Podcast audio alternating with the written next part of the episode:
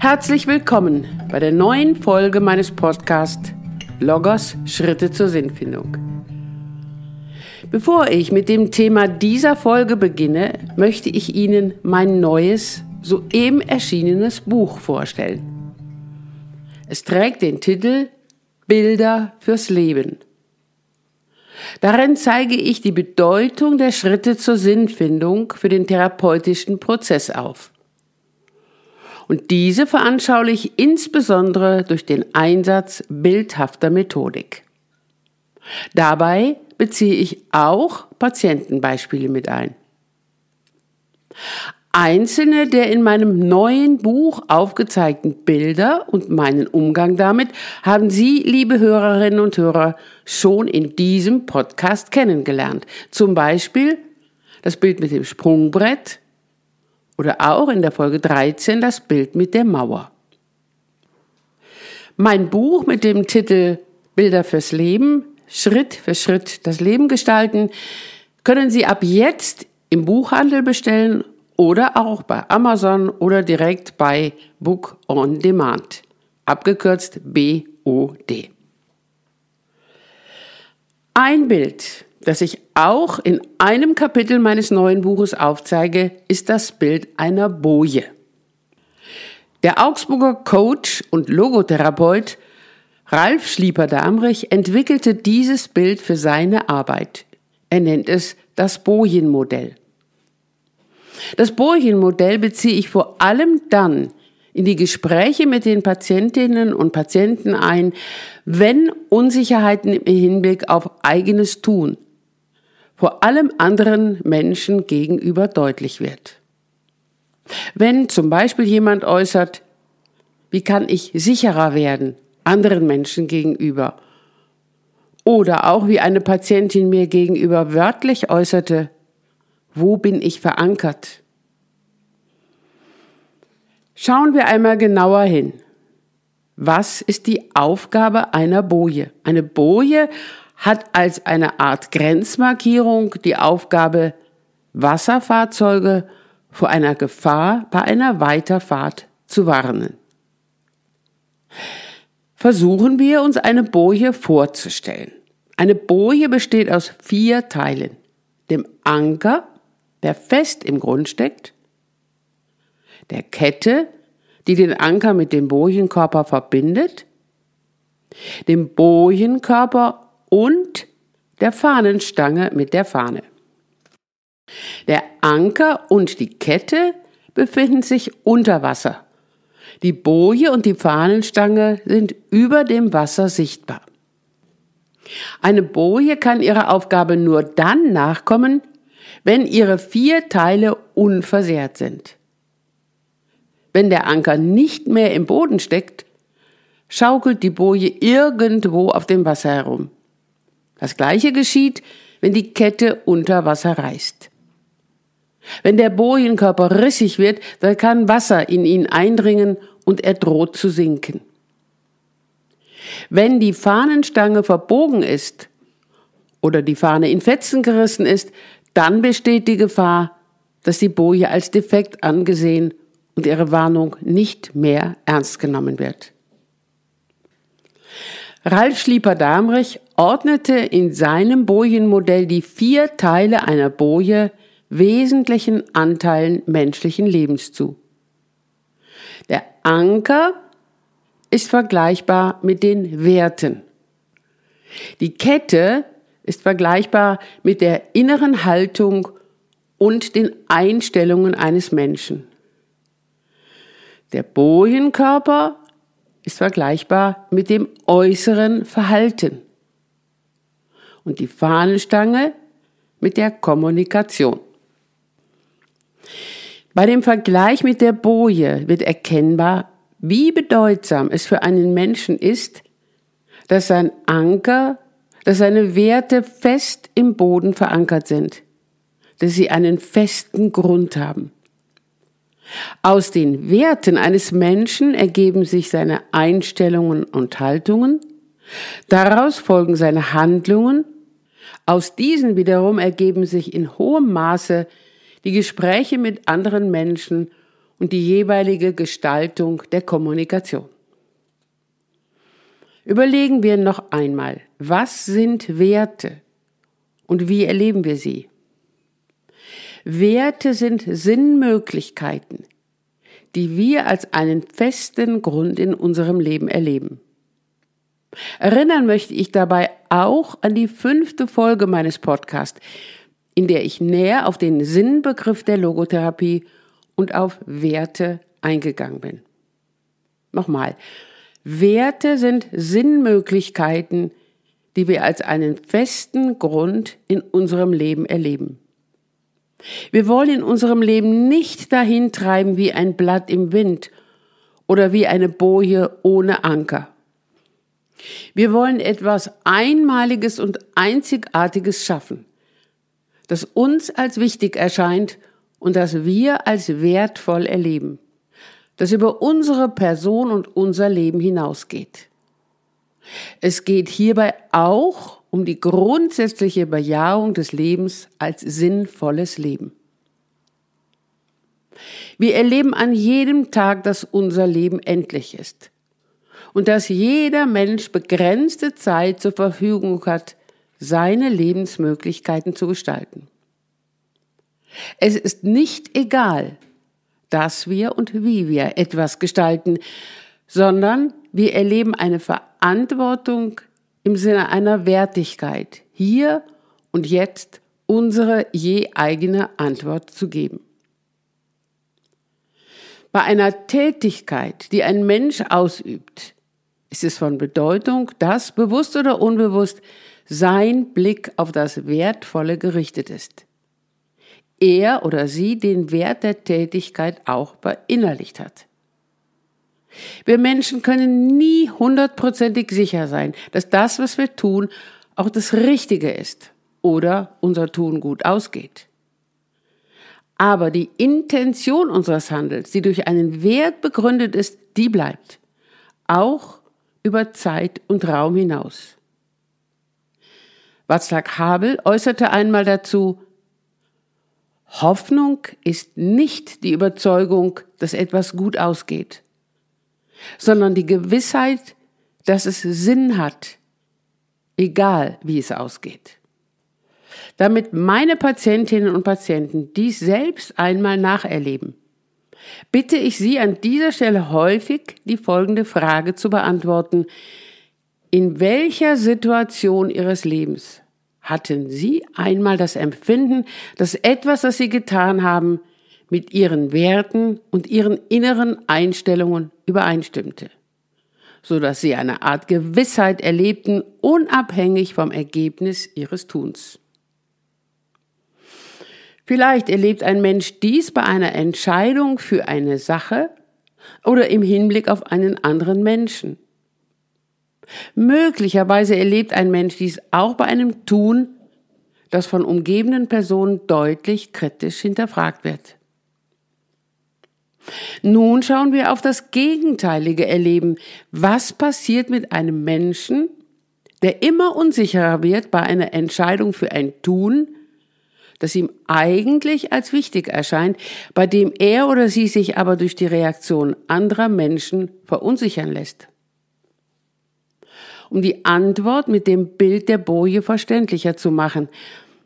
Der Anker einer Boje steckt nicht mehr fest im Meeresboden.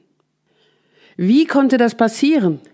Und wie ist wieder mehr Festigkeit und Halt zu erlangen?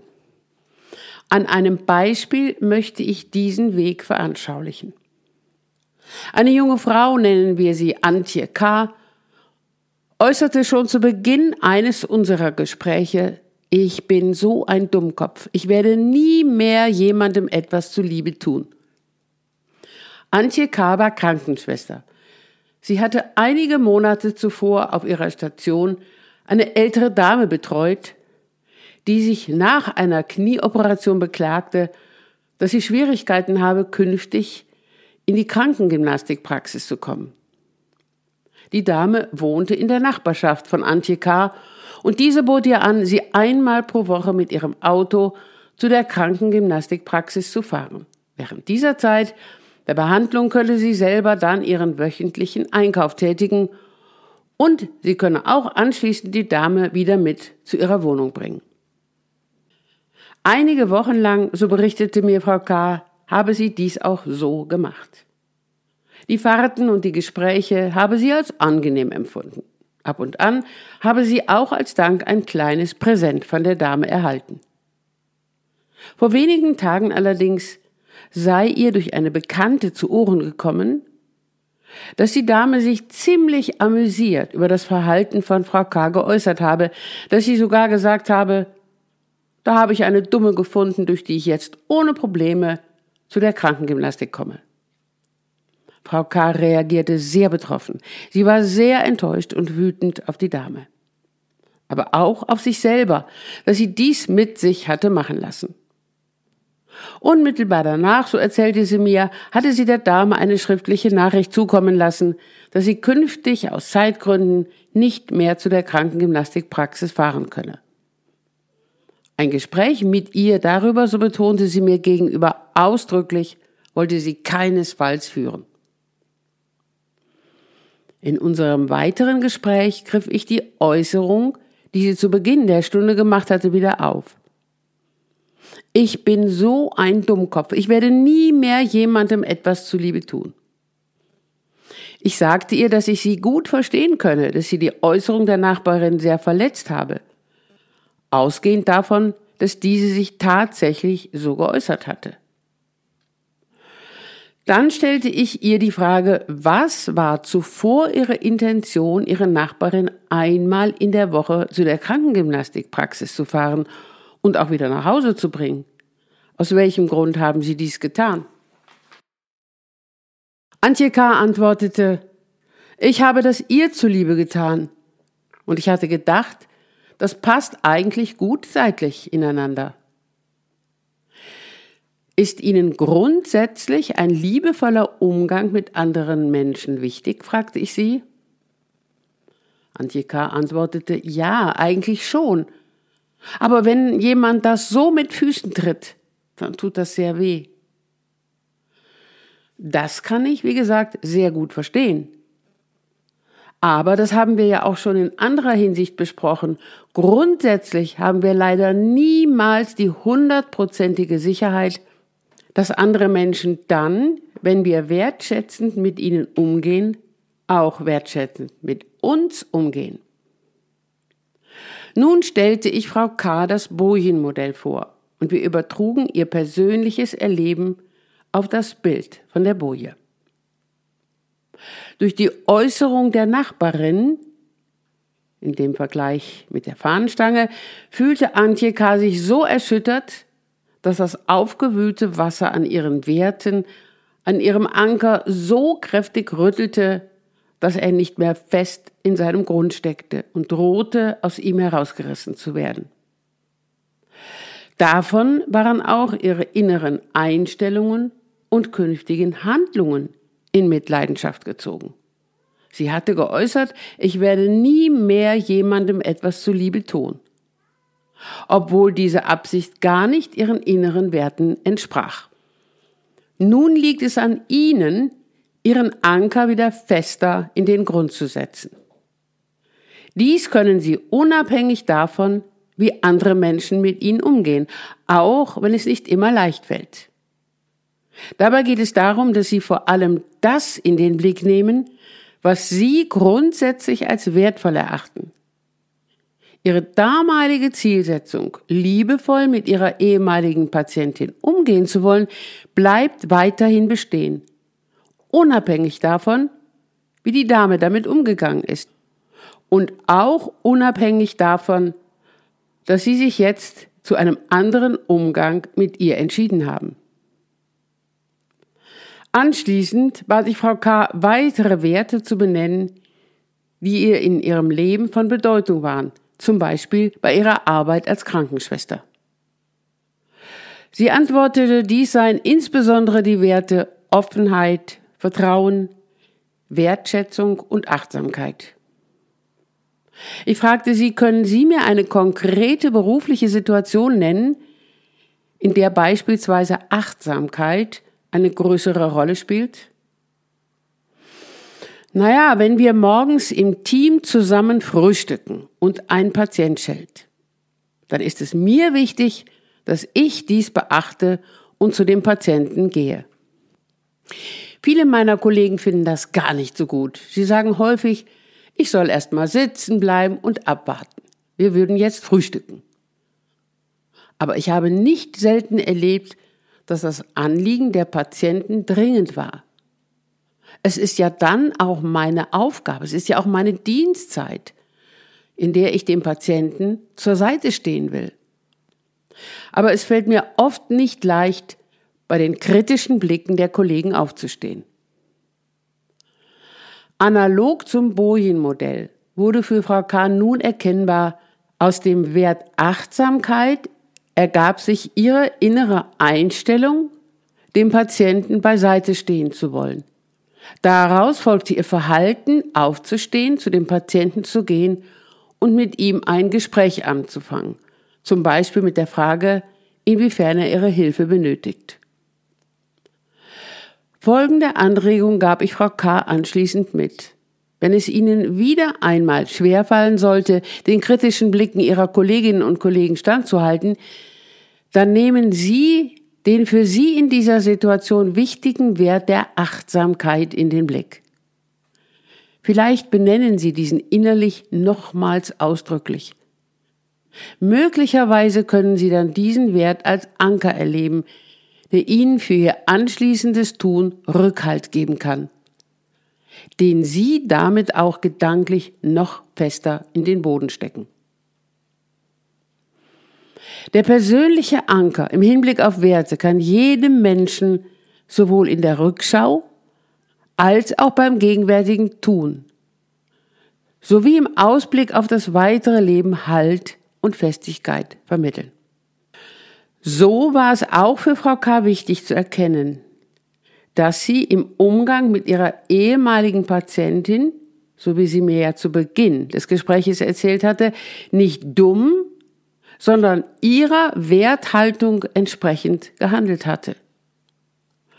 Diese Erkenntnis konnte ihr zwar nicht die Schmerzen über das Erlebte nehmen, sie aber darin bestärken, künftig trotzdem ihren Werten gemäß zu handeln.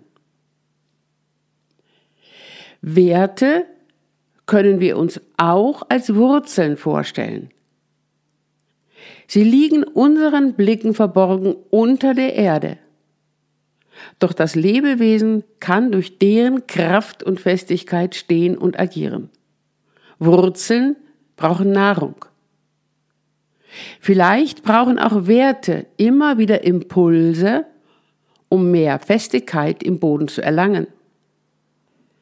Wenn wir dieses Bild auf das menschliche Leben übertragen, dann wird auch deutlich, dass die Festigkeit des Ankers oder der Wurzeln grundsätzlich unabhängig vom Alter und von Lebensäußerlichkeiten ist. Insbesondere ältere Wurzeln und auch die, die sich gegen Widerstände weiterentwickelt haben, können viel Stabilität und Festigkeit besitzen. Umgekehrt brauchen vor allem junge Pflanzen viel Wertschätzung und Behutsamkeit, um ihre eigenen Wurzeln stärken zu können. Um es noch einmal zusammenzufassen.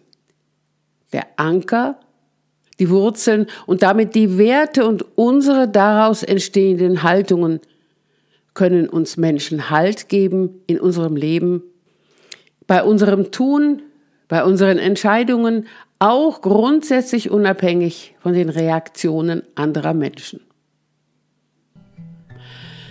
Liebe Hörerinnen und Hörer, in der kommenden Folge möchte ich diese Ausführungen auch anhand einer Geschichte vertiefen, die ich häufig mit meinen Patientinnen und Patienten im Hinblick auf das Thema Sinn und Werte anschaue. Ich danke Ihnen für das Zuhören und freue mich auf das nächste Mal. Ihre Ursula Thierrier.